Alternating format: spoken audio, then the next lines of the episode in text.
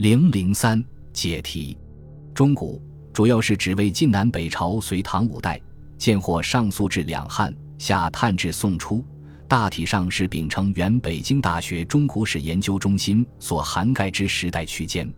据考索，中古是欧洲史学家在十七世纪时构建出来的一个历史阶段。此后，Ancient Medieval Modern 三段式的历史观成为主流。并随着西方文化霸权在全球的扩张，这一历史架构逐渐被欧洲文明之外的文化体主动或者被动接受为描述本国历史的主流模式。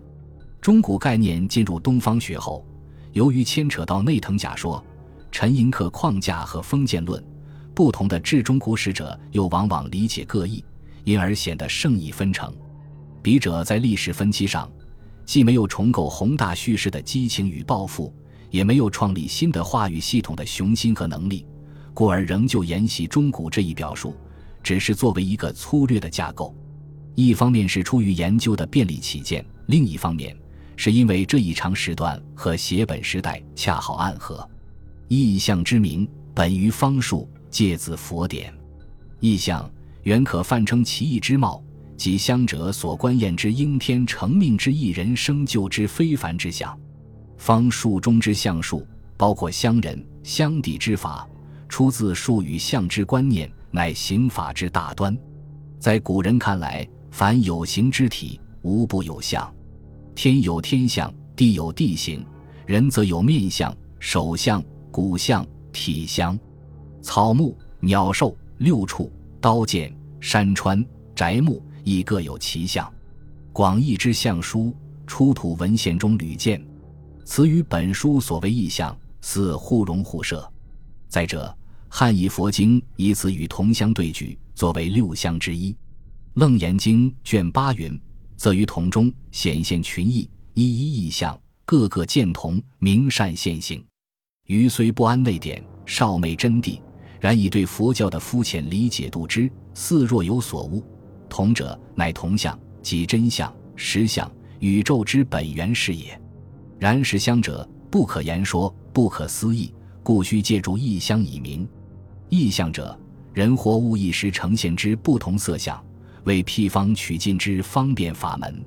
中古中国之知识、信仰与社会，其实相究竟为何？非奴钝如我者可知。唯有依托一些旁门左道，以求同中摄异，异中见同。本书从方术与博物入手。即试图以此前人甚少错译之诸般意象，取象以辟，微于切近中古时代之风骨。写本时代，确切的说是指写本时代，用以指称中国书写史上的以纸质写本为主要信息传递媒介的时期，大致相当于王朝断代史的魏晋南北朝隋唐五代时期。这个名词，中国学者原本很少使用，指敦煌文献者偶有所闻。大抵得知于法国书籍史专家戴仁先生的大着写本时代的中国藏书。近年，不论是汉学、国学、书籍文化史颇为风靡，这个词也逐渐流行开来。不但进入国家珍贵古籍特展的介绍，也出现于以多种语言文字出版，旨在向世界人民展示中国出版历史文化和中华文明的发展全景的通论性著作中。不过，深入的专题研究似乎还没有见到。本书副标题以此为经史，倒也不是为了显示与时俱进，而是我的本行始终是敦煌吐鲁番文献。况且本书所使用的关键性史料也正是这些 manuscripts。写本时代的书籍在书写和传播上很有特色。其一，写本仍保留了简牍的一些特征。对于把握疏于竹帛到超于经卷的发展脉络极具价值。例如，荀彧在《穆天子传序》中写道：“几种所出古书，皆逐简素思编，以陈序前所制定古尺度词简，长二尺四寸，以墨书一简四十字。集郡收书不紧，多毁落残缺，虽其言不典，皆是古书，颇可观览。”仅以二尺黄纸写上，请时评以本简书及所新写，并附秘书善写，藏至中经，附在三格。以往看到这条史料，一直以为由于是从竹简抄出，所以善写时力求保持原简的规格。及至二零零一年后，经常有机会观摩敦煌原卷，才明白写本只幅高一尺，正是简牍的长度，而纸上所画乌丝兰即模仿编连成册的简牍，特别是抄写的较为规整的经籍，其形款保留了较多的简牍时代的风貌。可见书写材料虽然已经由简牍过渡到纸本，其形制仍拟古而来。此外，出土简牍往往因为编连的绳子断烂而存在错剪的现象，敦煌文献有时也会因为纸张粘连错误而需要对文本顺序重新编排。其二，写本中有许多俗字、别字、译文，表面上看起来俄物满纸，实际上却能提供许多珍贵的史料，不仅可以填补中国文字和音韵演变过程中缺失的中间环节。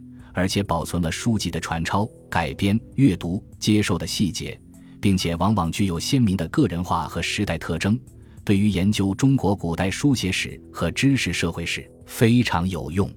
其三，写本中有不少杂曲群书、摘录要点、重新汇编的杂抄、要抄存在，其实是中古时期篆书的主要形式之一。这种篆书中的文本通常不是照搬原文，而是有所删略或改写。无论在编写体例和行文风格上，都体现了编撰者的意图和潜在受众的需求。对于这些书籍的创作过程和传播途径进行研究，应该成为我们的重要课题。其次，写本中还保存了书仪、愿文、契约、社司转帖等实用文书，对了解中古时代的社会生活、宗教实践和知识传承是不可多得的第一手资料。